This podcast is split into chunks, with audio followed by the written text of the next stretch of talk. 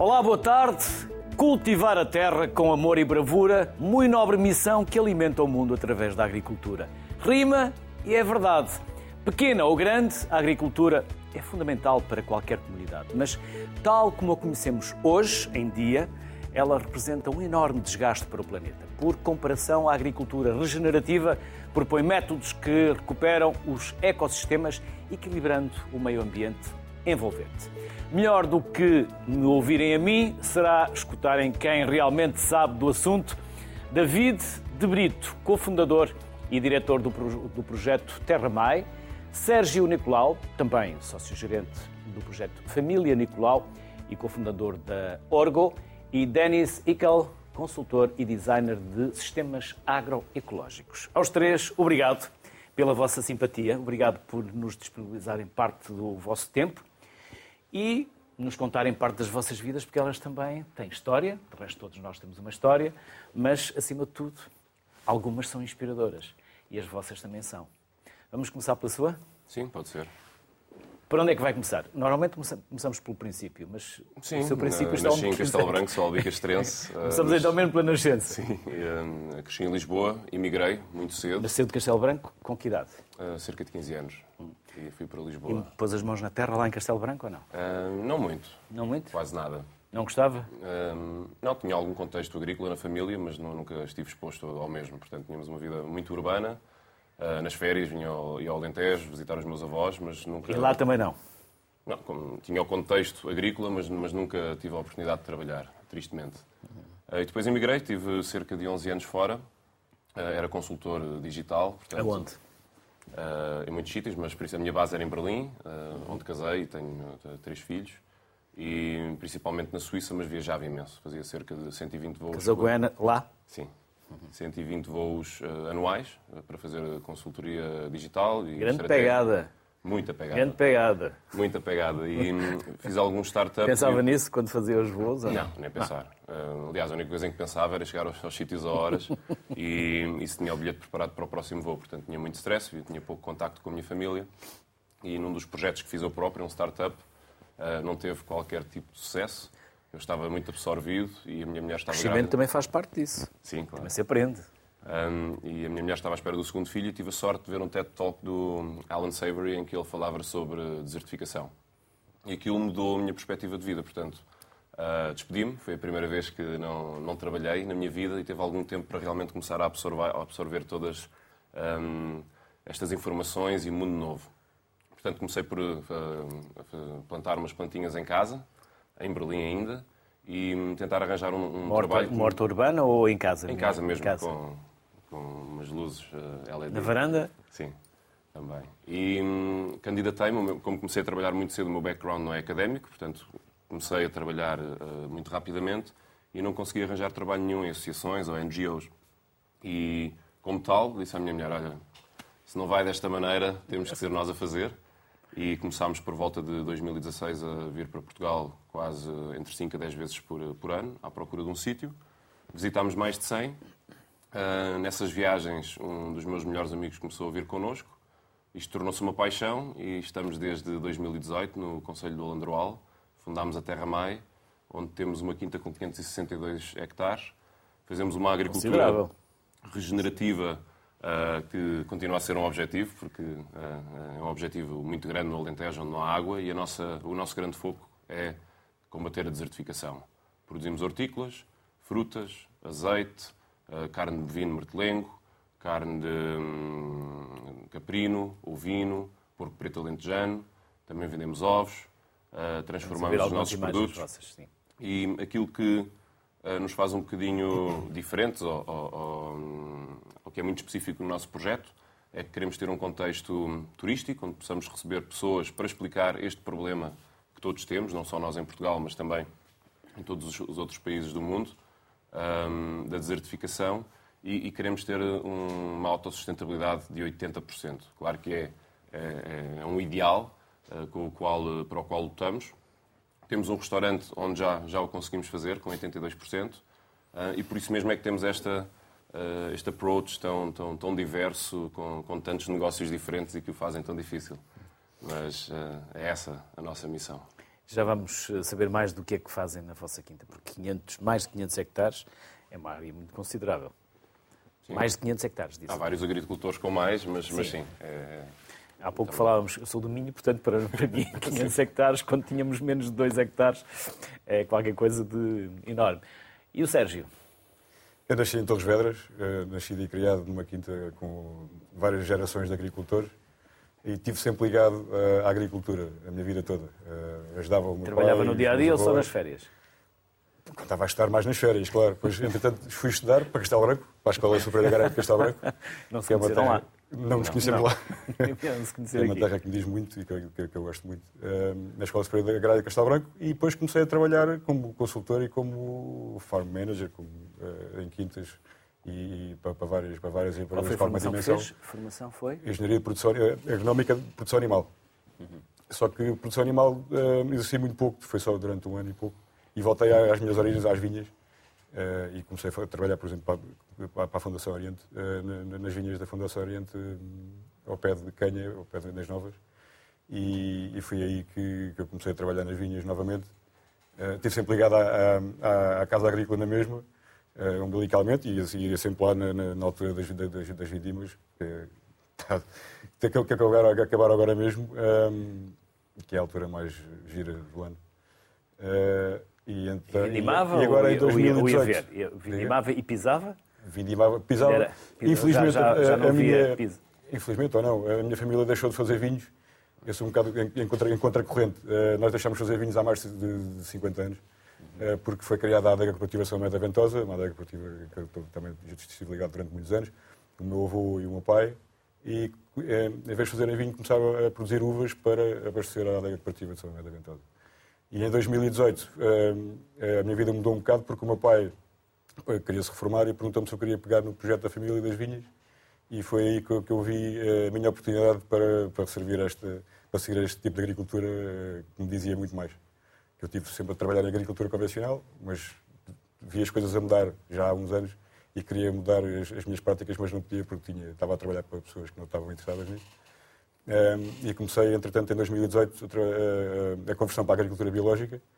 Uh, vi que a agricultura biológica só por si não, não chegava, portanto, foi, foi daí que eu comecei depois também a pesquisar mais um, e encontrei a agricultura regenerativa e, e, e, comecei a trabalhar com a, agricultura regenerativa e ouvir pessoas como Alan Savory, por exemplo, o John Kemp, como o Nicole Masters, como, como muitos outros, eh, e a perceber que esse é realmente o caminho. E não é fechar as portas a, a nenhum tipo de agricultura, uh, não fecharmos em caixinhas e esta agricultura regenerativa é que está a fazer bem e biológica é beber um bocado de todos os tipos de agricultura e, eu não vejo o tempo de chegar a um tempo em que eu chamo agricultura só agricultura, mais nada. Isso é que, esse é que eu acho que é o futuro.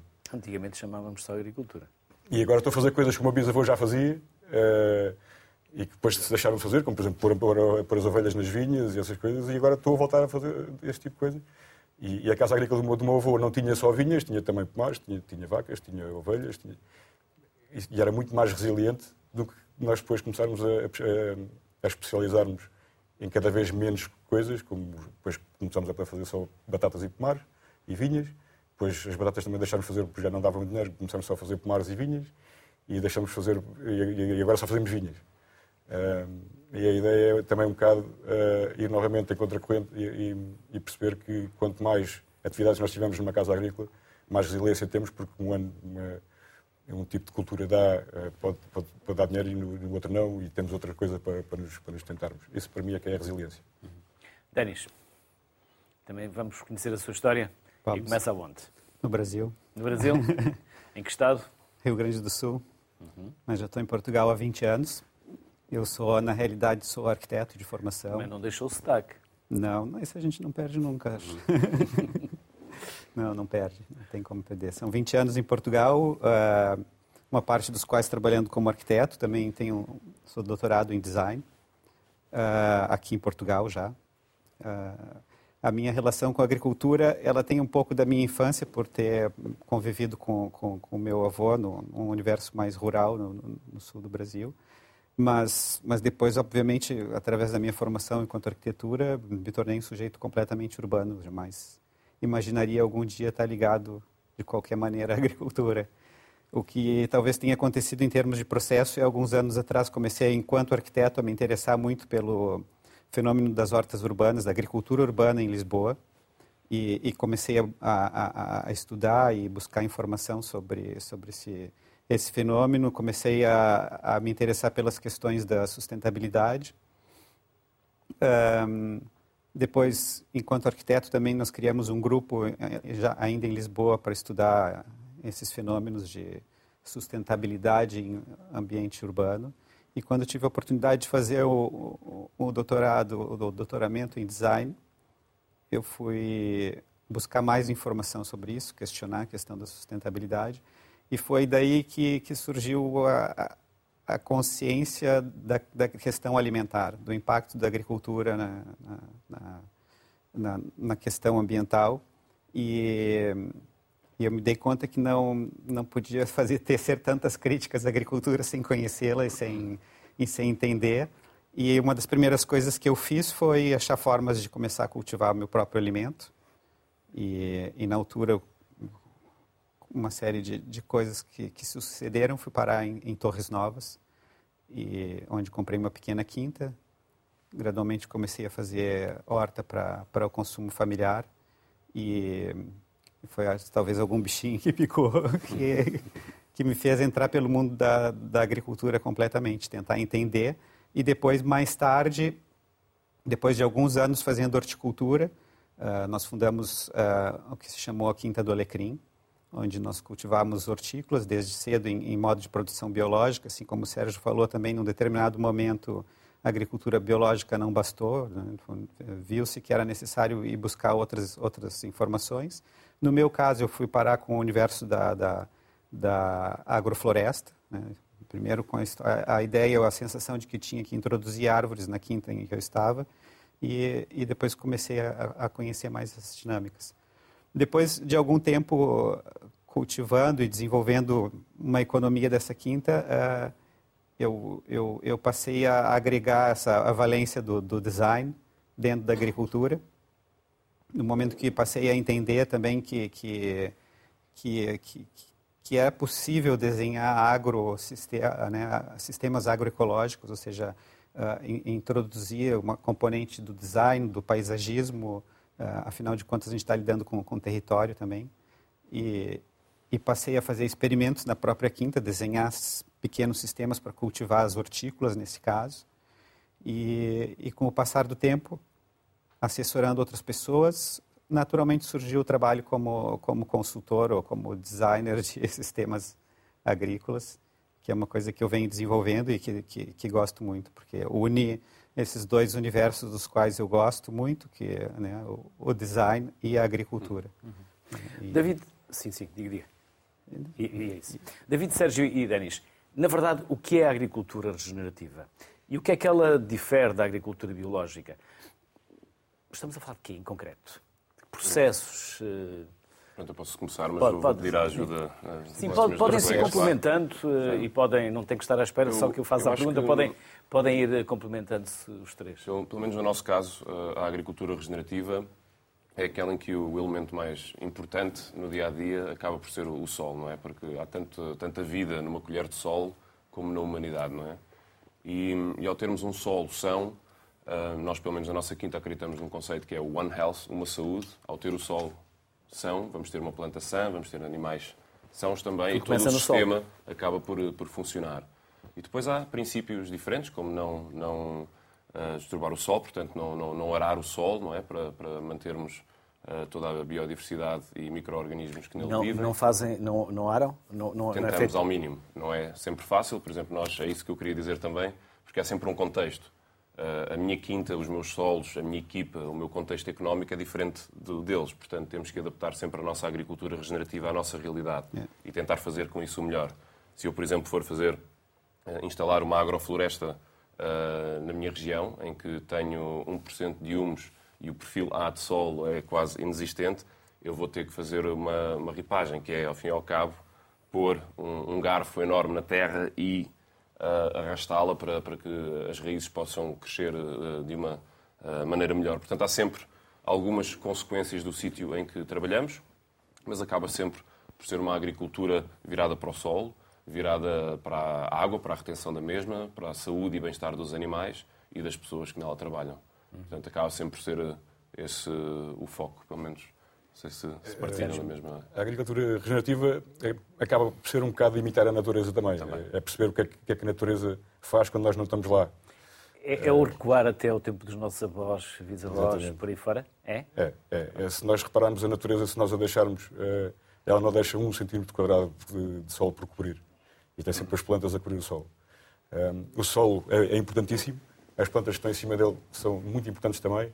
É muito importante maximizar um, a captação de energia solar, de carbono e tudo, e termos plantas saudáveis que depois, através da fotossíntese, nós temos que olhar um bocado na, as plantas como sendo os painéis solares da natureza, que estão a captar a energia solar e depois a, a, a metê-la nas baterias que são o solo. o solo. As plantas são os painéis solares da natureza. São. Vou guardar essa. E se nós repararmos, a, a natureza trabalha sempre quase da mesma maneira, que é plantas e animais. É. Animais a comerem as plantas. Portanto, e, é, e, é, isso que nós fazemos, é, é, imitar ao máximo. Eu nas minhas vinhas, por exemplo, a, a, a, agricultura regenerativa também acaba por ser isto, é imitar a natureza e olhar para uma... vinhas, não é? e, e olhar para uma vinha ou para um pomar ou para outro qualquer tipo de cultura, não como uma monocultura, mas como um ecossistema num todo. Uhum. Uh, por isso é que eu, nós, nós plantamos eh, as cover crops, ou os, os, os pratos permanentes nas vinhas, com multi-espécies, como está ali, uh, com, com, com, gramíneas, com, ver, com é? luminosas. Sim. Uhum com luminosas, com, com, com facelas, com flores, para, para, para, para ver novamente um, os, os, auxiliares que nos vão ajudar um, a combater as pragas e as doenças. Portanto, é olhar para, para, para uma, uma, cultura como um todo, como, no, como um sistema holístico, como um ecossistema. Uhum. Denis? Eu gosto da ideia do, de processos. Acho que são agricultura regenerativa pode ser, podem ser processos conducentes a, a a melhoria das condições ecológicas, a, melhoria da, da, dos solos, melhoria da biodiversidade, aumento da biodiversidade geral, o, o aumento da complexidade da vida à volta de, de uma atividade agrícola. Eu, eu, eu acho, gosto muito dessa ideia da, da agricultura regenerativa a partir de processos e acho que daí é, onde nós vamos buscar inspiração é justamente são em tentar entender como os ecossistemas operam, né? como eles uh, uh, evoluem, como se dão os distúrbios dentro dos ecossistemas hum. e como eles se recuperam e como nós podemos, uh, okay, como é que nós podemos reorganizar a agricultura a partir desse, desse entendimento. Eu até discordo um pouco sobre a ideia que, que geralmente é algo que se fala muito do voltar para, para o tempo dos, dos nossos avós. Eu, eu, eu, eu, eu entendo, eu entendo porque, porque eu acho que por Só um lado encontrar um é, termo porque de comparação. Por um, não, porque por um lado acho que talvez a agricultura que se fazia algum tempo atrás, ela tinha uma conexão maior com o lugar, talvez, mas eu acho que há tanto conhecimento agronômico desenvolvido, e aqui a gente, quando vai falar de agroecologia ou de agricultura regenerativa, não é só a agronomia, é a biologia, é uma série de outras, é o design, é uma série de outras valências, de outros conhecimentos que vão entrar aqui e que na realidade o que falta é justamente algo que talvez a gente tenha na nossa sociedade de falha enquanto todo conhecimento que nós temos, que é fracionado, não é? que não conversam, que não criam pontes entre, entre diferentes áreas de conhecimento e que eu acho que devem ser, devem ser, devem ser trazidos para, para o mundo da, da agricultura generativa, porque afinal é, é, ecologia, é a própria agricultura, o conhecimento agronômico, que não se pode de forma alguma né, se, se descartar, é, é sociedade, é economia, é gestão, dizer, é território, é política, políticas públicas. Tudo isso está tá dentro da, da, da, agricultura regenerativa. Eu, Sem dúvida. Eu, eu quando estava a dizer há bocado, uh, voltar atrás, muitas vezes, uh, aquilo que eu faço às vezes é exatamente o contrário, que é eu, uh, eu agarro tudo o que eu puder da tecnologia para me ajudar no dia a dia e, e para, tomar, para, para, para, tomar decisões. Um, para ter uma ideia, nas, nas minhas vinhas, eu uso drones, uso satélites, imagens de satélite, para ver como é que está a biomassa, como é que está a imagens de NDVI, por exemplo, para ver como se a fotossíntese está a correr bem, onde é, onde é que eu posso atuar. Depois tenho manchas nas vinhas onde vou atuar uh, cirurgicamente. Um, e, é, e, é, isso, é socorrermos de, dos, dos, de, toda essa tecnologia de ponta que está, está, está, a aparecer, e até inteligência artificial, por exemplo, e otimizar cada vez mais as nossas decisões. Uhum. Vamos chamar uh, mais uma voz para esta conversa. Ela vem por Skype À distância está a Elsa Lamy. A Elsa é investigadora no MED da Universidade de Évora. Olá, Elsa. O que investigam e o que tentam vocês salvaguardar? Uh, bem, aqui no MED, em primeiro lugar, boa tarde e obrigada pelo convite. É um prazer estar, estar na sociedade civil. Um, em primeiro lugar, o MED é um instituto bastante grande e onde estas questões da agricultura regenerativa e outras temáticas ligadas à agricultura, ao, ao ambiente e ao desenvolvimento são abordadas. Uh, no meu caso, eu não trabalho uh, em, agricultura, eu trabalho mais na parte do, do consumidor e, em termos de salvaguarda, aqui, a nível de, de parte consumidor, Uh, o que nós queremos salvaguardar fundamentalmente é, é a dieta mediterrânica e isso enquadra-se muito aqui neste contexto da agricultura regenerativa, porque no fundo aquilo que está a ser aqui dito, e, e eu, eu, tenho estado a gostar bastante e a tomar algumas notas das intervenções um, ehm, de alguns dos convidados, uh, o que aqui está a ser dito no fundo insere-se tudo neste conceito de dieta mediterrânica, que é ter uh, um consumo de alimentos não só com base vegetal, mas também com, com, portanto, aquilo que a terra nos dá, incluindo também toda a parte animal, mas alimentos que são produzidos localmente, alimentos que são consumidos sazonalmente uh, e, portanto, no fundo, que têm eh, uma baixa pegada hum, ecológica. Portanto, acaba por quando nós falamos, ou quando tu ouvi falar da agricultura regenerativa, eu acho que encaixa muito neste conceito uh, da tal dieta mediterrânica que, que é termos um consumo também ele, uh, eu acho que até posso dizer, inserido neste contexto One Health que já aqui foi, que aqui foi falado. Uhum. Elsa, e na prática isso consubstancia-se em quê? O que é a dieta mediterrânica para quem neste momento não acompanha, não acompanha muito estas temáticas da alimentação? É o quê? A dieta mediterrânica. É aquilo que por vezes esquecemos é que, nós... que devia ser a nossa, a nossa dieta, Exato. mas sim. Uh, é, é, algo que, ainda que tenha este termo definido, uh, dá margem para caber aqui muita coisa. O que a dieta mediterrânica tem de base é uma base, uh, tem uma base vegetal, mas como eu disse, ainda que entrem produtos de origem animal em pequenas quantidades, ou em quantidades mais limitadas, tem o uso de gordura proveniente, portanto, o azeite como a principal fonte de gordura, muito à base também eh, de leguminosas, de cereais eh, de, e, de frutos secos.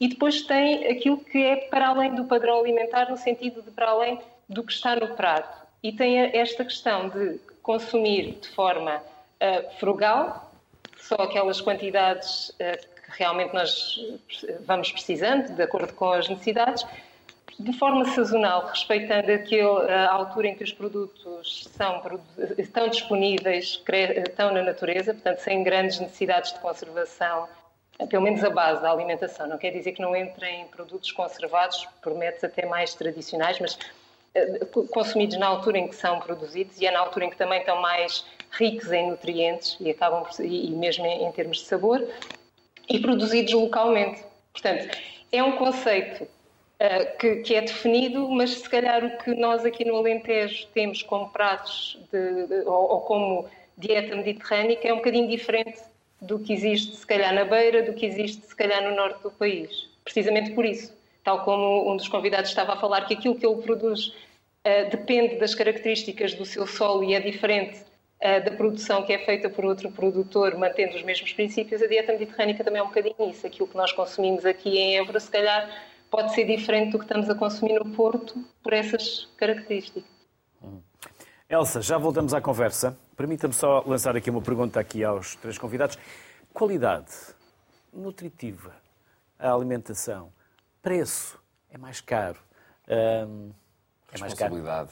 É de quem? Tudo que é mais sustentável é mais caro. Os vossos produtos também? Os nossos produtos, eh, posso dizer em nome dos três, certamente, eh, têm uma densidade eh, a nível de, Nutrição. de vitaminas e um, uma grama do nosso produto tem muito mais nutrientes do que um produto super industrializado terá. Isso sem dúvida. E muita gente, muitas vezes, quando falamos sobre dieta, não falamos sempre sobre quantidades. Ai, comeste muito. Nós deveríamos falar sobre Diversidade e calorias, não é? Nós precisamos de calorias, nós precisamos de gorduras uh, diferentes, proteínas diferentes. Portanto, não há uma resposta concreta. Aquilo que há é, é realmente uma imposição da parte do, do, Estado e outras agências governamentais, ou, ou, que regem um bocadinho todo este mundo da agricultura e uh, da alimentação, que acaba por nunca ser responsabilizado. Não é? Nós falamos sempre de agricultura regenerativa, falamos do sol, das pessoas, se as pessoas têm dinheiro para comprar, se não têm. A verdade é que os produtos agrotóxicos são vendidos uh, uh, da mesma maneira que, que, os nossos, que acabam por ser um produto que, que é mais caro, pelo menos na, nas minhas hortas.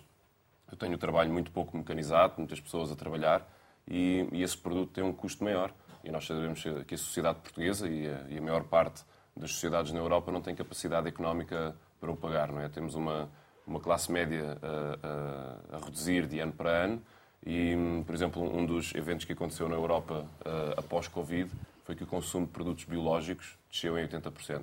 Portanto, há, há muito trabalho por fazer e, e, é sem dúvida importante para todos nós, enquanto humanos e sociedade. Deveria haver uma discriminação vez... positiva? Diga? Deveria haver uma discriminação positiva para, um, para eu acho produtos que sim, de agricultura regenerativa, por sim, exemplo? porque se os cigarros têm imagens horrendas e outros produtos que são nocivos para a saúde humana os têm também, todos aqueles que são eh, produzidos com veneno deveriam ter essa informação também e as, pessoas, as famílias que têm menos capacidade económica deveriam ter uma mais-valia também se consumissem produtos bons, que ao fim e ao cabo vão ajudá-los a poupar na, na conta da saúde e a conta da saúde em Portugal, por exemplo, não é individual, é de todos. Portanto, essa preocupação deveria haver um, e pronto, se calhar saltei um bocadinho do tópico, uh, mas, mas eu Já acho que. eu também que eu desviei. Preciso, é preciso responsabilizar a política uh, e os órgãos que regem uh, a indústria, porque nada está a ser feito e os anos vão passando e as metas são definidas e a única coisa que se fala é, é de carbono, que é algo que ninguém consegue ver.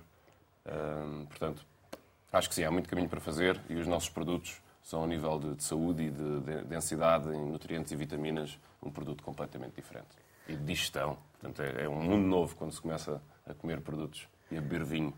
Sérgio, nós. sem o desviar da, da, mesma questão que coloquei ao, ao, ao David, ainda há pouco, nós estamos a gravar programas, há pouco estivemos aqui a falar sobre azeite. Os problemas são os mesmos. O diagnóstico está feito, falta de ajuda, falta de visão, falta de associação. Por onde começar? Porque o diagnóstico está feito, só falta depois executar. São os agentes políticos, são, são os próprios produtores que também não se associam, ou, uh, como o português reclama muito, mas depois faz pouco. Eu acho que, é um bocadinho tudo... a culpa de todos. é o nome do programa, é a sociedade civil. é a sociedade civil. É a sociedade como um todo. O problema é que muitas, muitas vezes a sociedade civil não, não sabe o que, é que, o que é que está por trás disto, é. disto tudo. Informação. E quando nós temos um... É, o comércio hoje em dia está na mão de 3 ou 4 pessoas em, em Portugal e com, e com, e com, com muitos intermediários pelo Está a falar meio. dos grandes, dos distribuidores, das claro. grandes superfícies. Sim, e, quando, e, com muitos distribuidores pelo meio, eh, cada um com a sua parte para ganhar. Eh, Esmagados. Completamente. E então o produtor tem que vender muito barato e para chegar caro ao consumidor. E se essa cadeia fosse encurtada para menos de metade, o produtor ia receber mais e o, e, e o consumidor final ia, ia receber ia, ia pagar menos. Portanto, uh, isso é um bocado, também, também estava um bocado a falar lá fora. Uh, a cadeia de hoje em dia está completamente viciada e, e muitas vezes o problema é esse. Uh, pegando um bocadinho da densidade nutricional. Uma, uma, agora já há estudos que apontam que uma, uma, uma maçã hoje em dia não tem, tem quase zero vitamina C. Hum. E quando nós antes comíamos maçãs para ter vitamina C, para nos alimentarmos melhor, Hoje em dia isso é quase impossível. Porque... Mas é que vem de... Da agricultura convencional, porque a agricultura convencional... Eu não vou chamar de Porque a agricultura convencional, acima de tudo, eh, e eu sei porque também já fiz o mesmo, trabalha, trabalha principalmente com três nutrientes, azoto, fósforo e potássio. Quando uma planta sabe, já sabe hoje em dia que precisa de pelo menos 20, 20 ou mais nutrientes.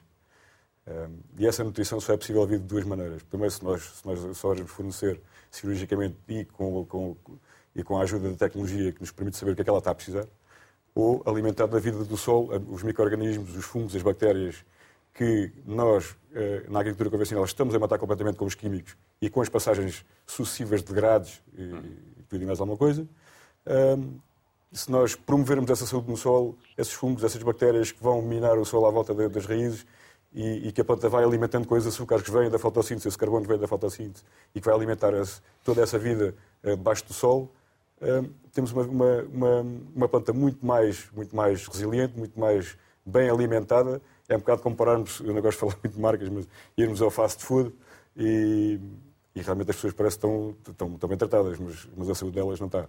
E por isso é que hoje em dia nós temos uma, uma indústria de, de, é, de, dos, dos ah, sim, que, dos, dos, dos, complementos alimentares que valem milhões porque temos que ir falta, compensar com aquilo que falta na alimentação. E que o nosso organismo não absorve mais do que 1%. E, e que nós temos que ir buscar para compensar. Sim, porque o, o, o, o ácido gástrico dá conta do resto. Portanto, apenas 1% daquilo que nós tomamos nesses comprimidos cheios de cenas de músculos e super saudáveis nunca chegam realmente ao sítio onde nós queremos. E nós temos que compensar As que seja complementado com uma dieta saudável. Ah, isso é verdade, mas para isso não este tomar. Ah, só queria dizer uma coisa, porque em relação a ele é muito importante, desculpa, Denis, é que hum, no vinho nota-se muito mais.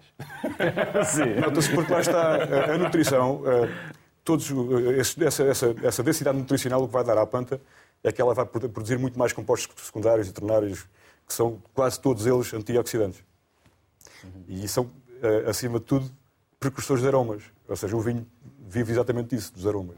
Portanto, quanto mais rica for a nutrição de uma planta, mais se vai notar na fruta, que neste caso a uva, e vai dar vinhos muito mais genuínos e com, com uma capacidade de, de aromática muito maior. E, e, e, até de longevidade muito maior, porque não precisamos de, de usar os antioxidantes não naturais. Hum. Eu acho que hum, que, que não, é, não, não diz respeito só à agricultura regenerativa ou biológica, os problemas que foram citados aqui são, são, são transversais à agricultura como um todo. Né? A questão da, de como está organizada toda a estrutura de produção, uh, distribuição, distribuição, transformação, comercialização, que, que limita muitas vezes a possibilidade de, de, de criar outras estruturas econômicas mais, mais localizadas. Né? Diferentes escalas. A gente se depara. Às feiras, aos mercados locais. Ah, mas é uma questão também de produção. É o que está por trás da produção, é de se poder produzir com qualidade, de se poder acessar uh, boas sementes, de poder se acessar uh, um bom composto para usar numa horta, por exemplo. Né? Uh, os, os, produtos certificados para agricultura biológica são, são super caros para quem, para quem produz né? dentro do modo de produção biológico. Quer dizer, nós temos que criar processos que, nós, que nos possibilitem, por exemplo, fazer o nosso próprio composto dentro da exploração, ou, ou ter mais, ou ter uma cadeia comercial que nos permita aceder a, a, a, a esses produtos com preços mais, mais vantajosos. Então, tem, tem, é, tem toda uma questão aqui de cadeia, de, de escala de produção, ah, de diversificação da escala de produção, ou seja, o, digamos, o, o sistema, nós podemos chamar assim, está muito organizado para uma grande escala, para escalar. Precisa de escala, precisa de volume para poder ser rentável. E isso inviabiliza, digamos, a, a agricultura em outras escalas. Eu, eu, me, eu me posicionei profissionalmente dentro da, da, da, produção de hortícolas durante muitos anos, apesar de também ter feito azeite, etc.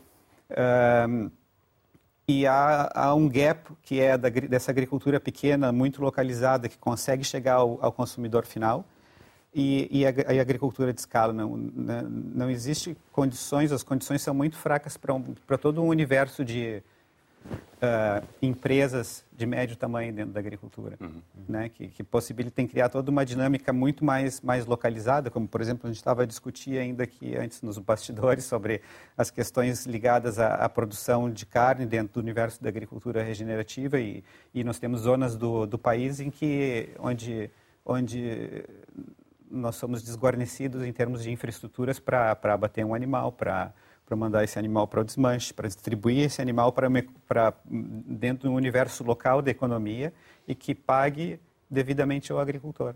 Ou seja, o agricultor tem que escalar, tem que ter muitos animais, tem que ter, já precisa ter muitas, muita área.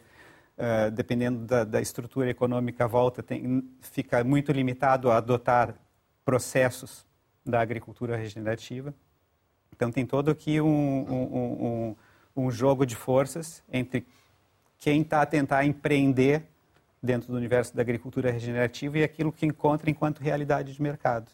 E aí isso entra a sociedade civil de novo, entra a consciência dos consumidores de saber o que, que realmente está por trás da, da agricultura, o que, que realmente está por trás de um produto qualquer que, que nós consumimos quando, quando vamos ao supermercado, uh, como se dão as, as, as pressões, os lobbies, etc., para se criarem as políticas públicas, quem é que consegue influenciar, quem é que tem poder de influência, como é que funcionam os partidos políticos, como é que...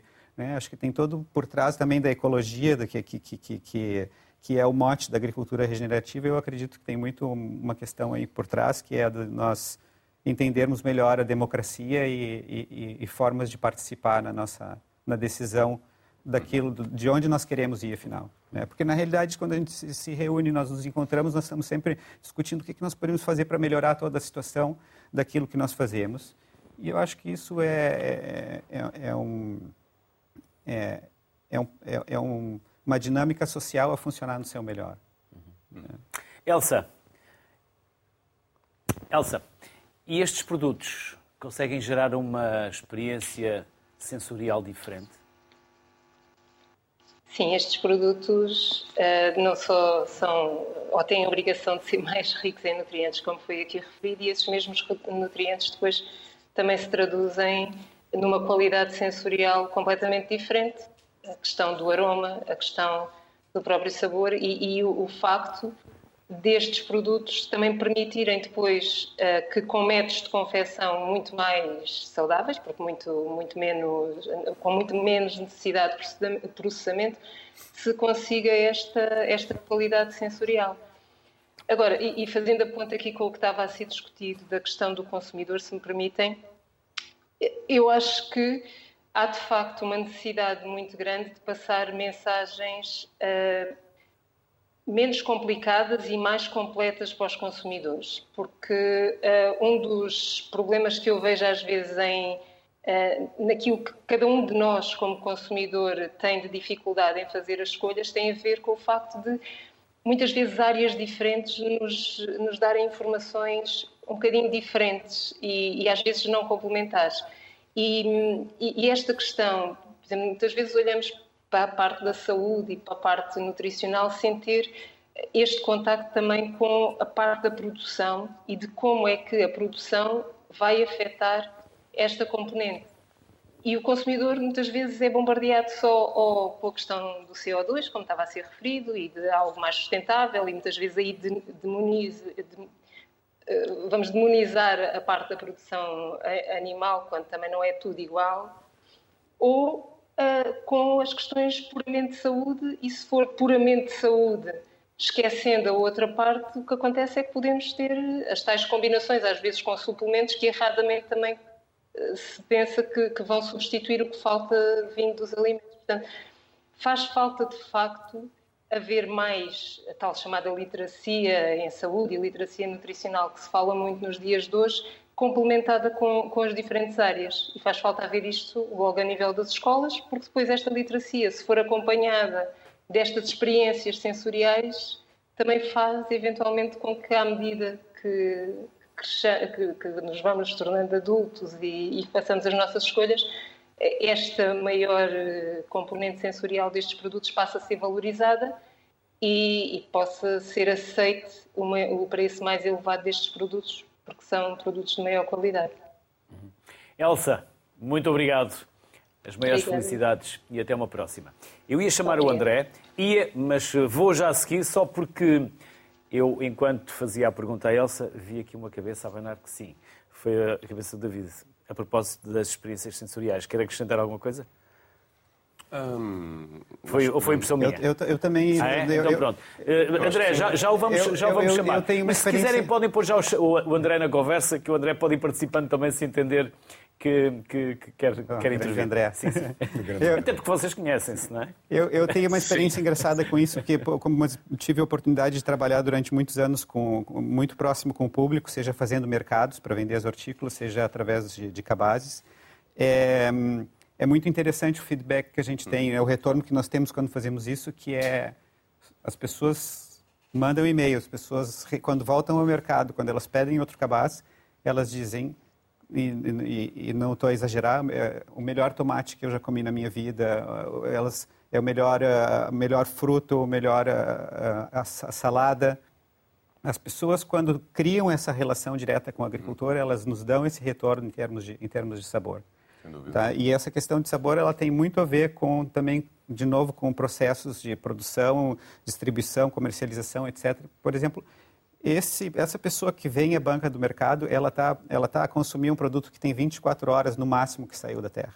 Uhum. Ou seja, ela, e é, um, é um produto, no caso que eu citei aqui, o tomate, um tomate que foi colhido no seu ponto ótimo de maturação.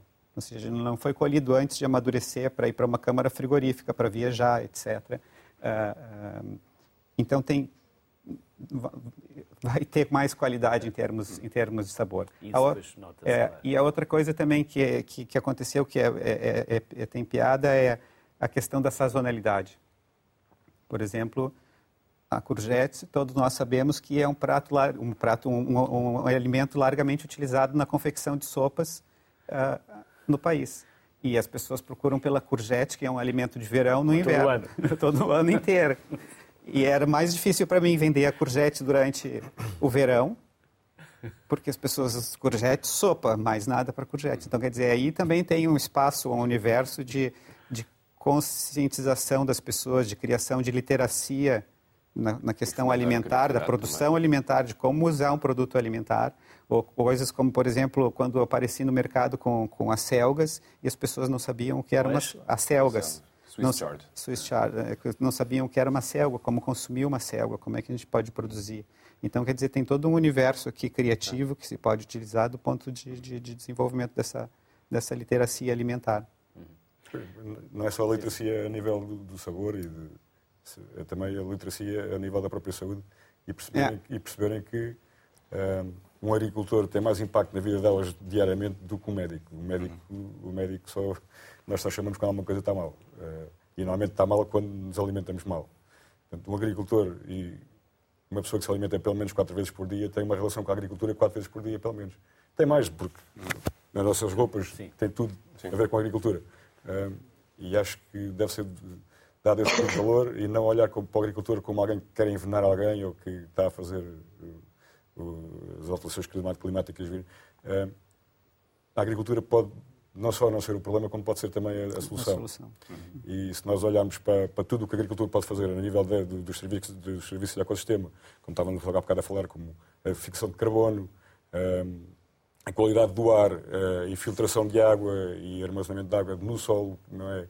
E por isso é que, a, que, as, que as, plantas eh, fazem, fazem, têm um trabalho preponderante na, na, na natureza acima, acima da terra, porque elas é que uh, desaceleram a água e permitem que a água seja infiltrada. Portanto, nós, nós conseguimos fazer os serviços a, a biodiversidade voltar novamente. Eu noto isso muito daí nós nas nossas, nas nossas propriedades, uma das coisas que se nota é a biodiversidade a voltar novamente. Uh, insetos, pássaros, que já não víamos há não sei quanto tempo, mamíferos, pá, tudo. Um, e, acho que o serviço de ecossistema, muito mais do que, do que, a fixação de carbono, que está muito hoje em voga, há muito mais que nós podemos fazer pelo, pelo ecossistema. Posso sim, sim. adicionar um pequeno comentário? Nós também vendemos cabazes, nós temos o nosso restaurante e eu tenho uh, a grande honra de poder trabalhar com muitos chefes fenomenais, uh, talhantes, pessoas que produzem connosco. Eu gosto de avaliar isso em três coisas que para mim são as mais importantes. A primeira é a textura. A textura dos alimentos é completamente diferente, é mesmo muito diferente. Depois temos o aroma, que nós falamos sempre de sabor, mas acaba por ser o primeiro contacto é sempre com o nariz, portanto temos sempre sensações sensoriais que são que divergem das outras, das outras porque Estamos a falar de monoculturas de tomate, portanto, um tomate é um tomate uh, nos próximos 10 hectares. Eu e o Denis temos policulturas. Dentro de policulturas, se nós fizermos um, tivermos um tomateiro perto de uma planta de, de, de chili e de menta, o sabor do tomate vai ser afetado por isso, ou pelo menos no primeiro contacto do, do aroma é possível. E a mais importante, no nosso caso, que eu acho que é realmente onde nós notamos mais, é na digestão. É, é podermos realmente conseguir comer a mesma quantidade e temos uma, uma, uma aceitação não só das vitaminas e nutrientes, mas o processo digestivo é muito mais rápido, é confortável e as pessoas têm muito menos problemas. Portanto, isso são os três fatores mais importantes no, na nossa Estão carregados de microbiologia que estão a ajudar no, certo, na digestão. No, nós, no o planeta tem um bioma, não é? há vários biomas, e nós temos um microbioma que é muito idêntico uh, uh, ao que se passa no Sol. Portanto, somos todos um. André, já apresentei há pouco o André Miguel. Julgo que não apresentei. O André Miguel é chefe de divisão das terras de Cascais. Olá André, podemos começar pelas terras de Cascais ou por aquilo que nós estávamos aqui a falar, por onde quiser. Bom, um, antes de mais eu estava aqui a roer as unhas uh, porque tinha vontade de contribuir aqui para esta conversa, que é uma e conversa que me apaixona muito. Uh, e, e, acho que é muito interessante. Antes de mais, agradecer o, o vosso convite, cumprimentar aí o painel com pessoas que, que me são próximas e até amigas, um, e dizer que uh, aqui em termos do, do, projeto Terras Cascais, portanto, nós começamos em 2009 com uh, uma pequena horta comunitária de seis parcelas, um projeto que, que vai evoluindo um, com uma grande adesão da parte da população. Uh, logo desde os primeiros, dos primeiros tempos, uh, uma grande adesão em relação à, à, questão das hortas urbanas, como se chamavam na altura. Nós quisemos chamar hortas comunitárias e, e, e, e centrar mais a questão na parte da comunidade do que propriamente só na questão das hortas serem urbanas, que também era importante, mas para nós era muito importante a parte da comunidade. Um, e, portanto, vai crescendo, cresce, cresce naturalmente uh, e organicamente, uh, e, e, sempre nesta preocupação de aproximar uh, eh, um, as pessoas do contacto com a sua alimentação. E, e, e, até porque foi isso que a população sempre nos pediu. As pessoas, quando aderiam um projeto, ao nosso projeto das hortas comunitárias, que nós tendencialmente acharíamos que seria mais para os velhotes, etc., para as pessoas com mais tempo, se calhar até com algum, algum saudosismo de um passado ligado à agricultura, ah, um, mas a verdade é que a experiência prática das pessoas que se inscreviam no projeto era muito mais diversa. E, portanto, teríamos desde, claro, essas pessoas com mais tempo e esses velhotes, mas também tínhamos casais novos que queriam aproximar uh, um, uma alimentação saudável dos seus filhos, que, que seriam pais há pouco tempo. Teríamos pessoas preocupadas com, com a sua dieta alimentar. Teríamos pessoas até preocupadas com uh, carências alimentares, pessoas que tinham pouco acesso a, alimentos de, de qualidade. E, e, portanto, essa sempre foi a nossa preocupação. E neste caminho, nós percebemos que fazia sentido que Cascais conseguisse, uh, uh, fugindo um bocado ao paradigma e, e àquela ideia que se calhar toda a gente teria há oito anos atrás, que fazia sentido que Cascais produzisse parte dos seus alimentos.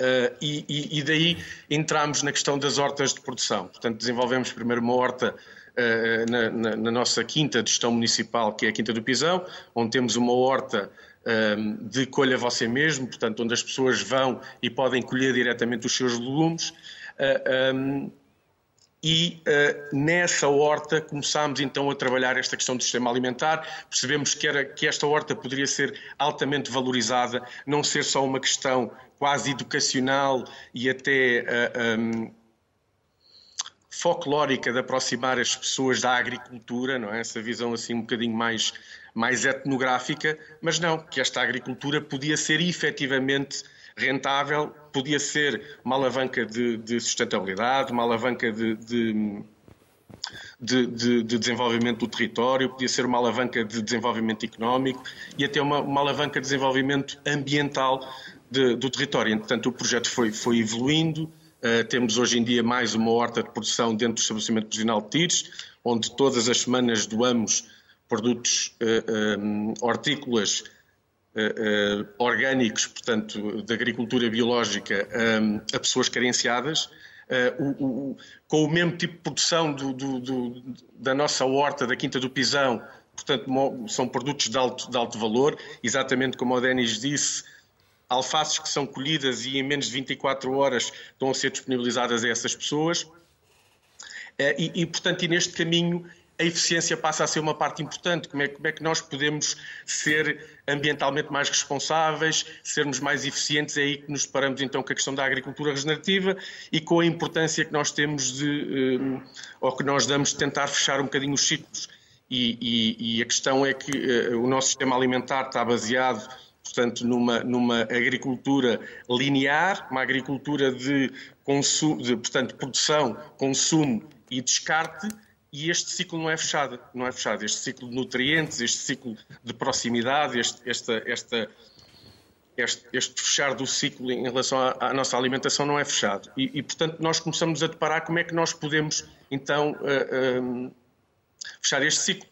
E é aí que entra a questão da agricultura regenerativa, porque efetivamente, como os colegas do painel disseram, à agricultura biológica que deu resposta durante muito tempo a algumas destas preocupações, principalmente questão, na questão ambiental e na questão da qualidade dos produtos, chega a uma altura que deixou de dar resposta a todos os desafios. E, e um dos maiores desafios que ela não, nunca conseguiu responder é a questão das alterações climáticas. E é aqui que, que, que a, a, agricultura regenerativa dá uma resposta superior. Porque já não nos basta ser sustentáveis, nós não, já não nos chega só sustentar o que nós estamos a fazer, nós sabemos hoje em dia que temos que regenerar, temos que fazer melhor, temos, temos que deixar melhor o, o, o que ao início. Uh, um, já estava de alguma forma degradado. E, portanto, é, é, é, aqui que nós entramos na agricultura regenerativa, tanto nas nossas hortas, em formato de marca de gardening, que, que, que ou, de horta para o mercado, que, que o Denis conhece bem o conceito. Aliás, foi um dos primeiros formadores que eu tive na área de market gardening, foi, foi o Denis.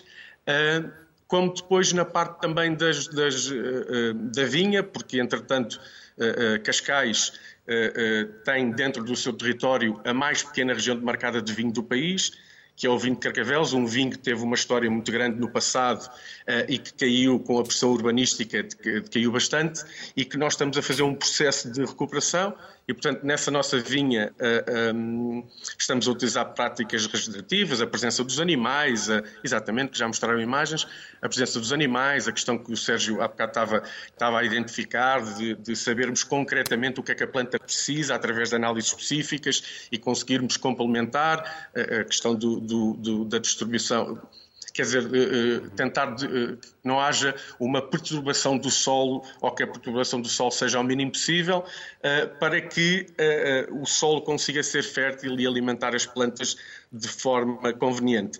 E com André... isto nós sabemos hoje em dia, diga. Já temos muito poucos minutos, permita-me só, num minuto diga. para cada um, inclusive é para o André, onde é que as pessoas e como podem aceder aos vossos produtos e quem são os vossos clientes. Num minuto para cada um. Podemos começar por si, David. As pessoas podem ir ao Google, ao Instagram e escrever pura e simplesmente Terra Mai. Eu ia lhe perguntar se. Eu estava aqui a tentar ler a t-shirt para ver se era mesmo Terra Mai. E entrar em contato connosco, nós podemos informá-los onde é que vamos estar e com que tipo de produtos. Google, redes sociais, Facebook, Instagram, Sim, TikTok, é a forma mais fácil. Ah, porque nós tentamos também ir realmente ao encontro das pessoas para, para, para ser o mais eficientes possível. Portanto, procurar Terra Mai e vai ser fácil encontrar. Qualquer ponto do país? Uh, não, podemos chegar a qualquer ponto do país, também chegamos uh, além fronteiras com alguns produtos, mas tem sempre, é sempre algo que nós, uh, é um approach que fazemos dependente de, daquilo que é, as quantidades e para quem, temos que nos adaptar e ser flexíveis. No nosso caso, enquanto agricultores regenerativos, nós temos que encontrar sempre um sistema para lá chegar. Portanto, Uh, tentamos sempre. Sérgio? Eu, no meu caso, estou, estou, estou a mandar direto para, para restaurantes, na zona de Lisboa, e algumas garrafeiras, mas também tenho o Instagram, o Sérgio Nicolau, se procurarem, podem entrar em contato direto comigo. E também estou a mandar para o Norte da Europa, mas... Para onde? Países? Para, para, neste momento para a Estónia, a Holanda e a Alemanha. E porquê Estónia, Holanda e Alemanha? Porque foi onde encontrou o mercado. Só isso quando encontrei o mercado, para já, mas, mas já tenho mais contactos. Têm mais sensibilidade para estes Sim, produtos? sem dúvida, sem dúvida. Nós, os latinos, ainda não temos muito? Estamos também neste caminho. E tem, tem também tem poder de compra diferente. Pois. Denis? Eu, nesse momento, estou passando a me dedicar novamente mais à, à consultoria e, e, e, e a, a começar outros projetos, que é uma coisa que eu gosto muito. Mas durante muitos anos onde encontrava os meus produtos era através da Quinta do Alecrim em Torres Novas e hoje hoje um projeto que eu, eu tive muito gosto em, em dar, iniciar que, que fica em Torres Novas que chama-se Hortas das, da, da, Rainha que é onde as pessoas podem encontrar produtos feitos numa bela horta e, e de maneira e consultoria a quem eu, eu, eu costumo dar consultoria para a quem? No genérico, não é? É, na, na realidade é interessante isso, porque tem pessoas, muito, muito das pessoas que me procuram são pessoas que querem começar alguma coisa nessa área. Muitas delas, assim como, como alguns de nós aqui não vêm um do, da, da, agricultura, né, um dia querem se dedicar a isso, porque entendem a, a importância que isso tem para a sociedade. E isso é muito interessante, porque existe muita gente querendo se dedicar para a agricultura e fazer uh, as coisas de forma diferente. Também existem agricultores que, que, que, de certa forma, daí já têm essa, essa, essa consciência, mas que buscam entender processos, né? buscam conhecimento para poder fazer de, de uma forma diferente. E isso também é muito interessante. E outro universo interessante que começa a surgir hoje em dia é que no nosso contexto econômico do país, né, que está muito baseado no turismo, existem muitos empreendedores dentro do universo do turismo que me procuram porque têm o interesse de alavancar um negócio de turismo com uma base agrícola sólida, né? não só para ser bonito, para ver, mas que, que funcione, que realmente possa alimentar uh, uh, um, um, projeto turístico. Se nós falarmos coisas como um projeto turístico que tenha um número X de vivendas, 20, 30 vivendas, mais uma unidade hoteleira, a gente está falando em ter capacidade de alimentar 30, 40, 50, 60 famílias e por aí afora. Isso é, é um impacto muito interessante em termos de sustentabilidade para, para negócios como esse. André. Então, assim, tentando ser muito breve e, e, e focado, uh, dizer que, que, a Cascais Ambiente, uh, que é a empresa municipal responsável pelo projeto de terras de Cascais, é uma empresa municipal e, portanto, é uma empresa de, executa a, a, a, estratégia do município de Cascais. A, a, nossa ideia não é ser competidores do mercado, portanto, com estas hortas, a nossa ideia é sermos, é, é desbravarmos caminho, é, é, é abrirmos a porta a que venham uh, privados entram entrar no, no, mercado de Cascais, é criar um mercado, esse mercado hoje em dia existe. A Quinta do Pisão, todos os produtos que eu tenho lá à venda, que eu, entre a nossa equipa tem à venda, estão virtualmente sempre, sempre vendidos. Portanto, a nossa ideia é que possam vir outros e, e, e instalarem-se em Cascais para produzir uh, alimentos e para produzir estes vegetais e, e, e, para utilizar uh, os nossos, as nossas uh, cadeias uh, de distribuição que nós já abrimos, sei lá, estou a imaginar os chefes com, quem trabalhamos, a, a, restauração, a hotelaria, um, até uma, uma, empresa de gelados muito conhecida do Conselho que nos constantemente nos pede produtos para, para, para abastecer e, portanto, a ideia é evoluirmos então para um projeto que mistura hortas comunitárias com ninho de empresa e, portanto, serão espaços de produção hortícola para que empreendedores possam instalar e abastecer então esta procura que nós estamos então a, a, a promover. André, muito obrigado. Felicidades obrigado. Um e até uma próxima. Obrigado. Foi um gosto tê-lo connosco. Denis, Sérgio, David, um enorme obrigado também. Parabéns obrigado. e as maiores felicidades. Obrigado por nos obrigado. terem ajudado a trazer a agricultura regenerativa aqui à sociedade civil e ficarmos todos um bocadinho mais sensíveis e conhecedores e também responsáveis. As maiores felicidades para os três. Nós não herdamos o mundo dos nossos pais ele é-nos emprestado pelos nossos filhos. A frase é do David e eu roubei-a. Mas o David também já tinha pedido emprestada, tanto quanto sei, aos índios. Boa tarde, saúde para todos.